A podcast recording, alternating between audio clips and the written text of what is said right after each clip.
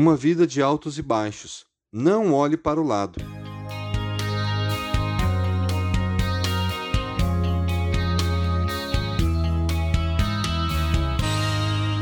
Sabemos bem que nas nossas vidas há momentos bons e momentos ruins.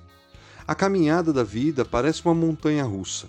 Perdas e glórias, crises e triunfos, estamos imersos nesse antagonismo. Vejam o que o apóstolo Paulo diz sobre isso. Por amor de ti, enfrentamos a morte todos os dias. Somos considerados como ovelhas destinadas ao matadouro. Romanos 8:36. E o mesmo Paulo também diz: mas graças a Deus que nos dá a vitória por intermédio de nosso Senhor Jesus Cristo. 1 Coríntios 15, 57.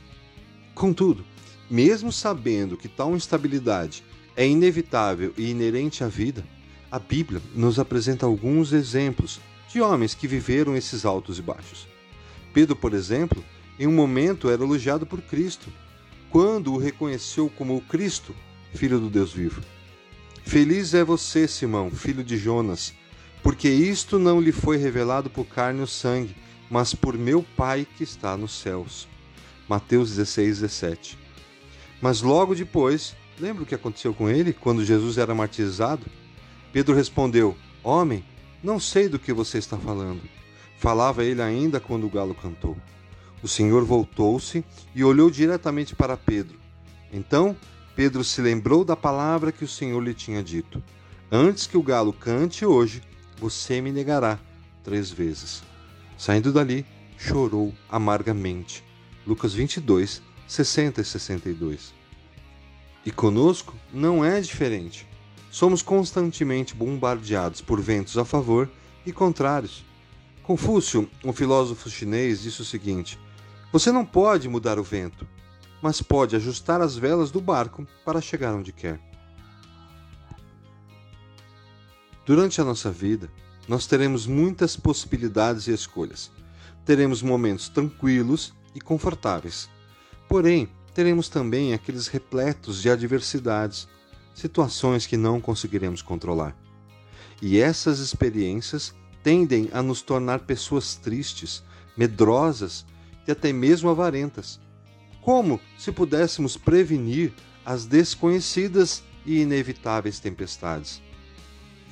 Então convido você a estudar a vida de altos e baixos de um personagem bem intenso nesse sentido, o rei Davi, que de pastor de ovelhas passou a ser o mais proeminente e famoso rei de Israel.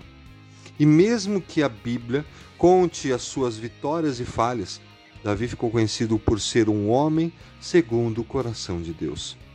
Vamos aprender com o homem que saiu da casa do seu pai Jessé e passando um longo tempo e as mais adversas situações, sentou-se no trono de Israel e ainda foi descendente de Jesus. Então, essa semana, não olhe para o lado. Veja como Davi lidou com a instabilidade da vida. Por isso, não desanimamos.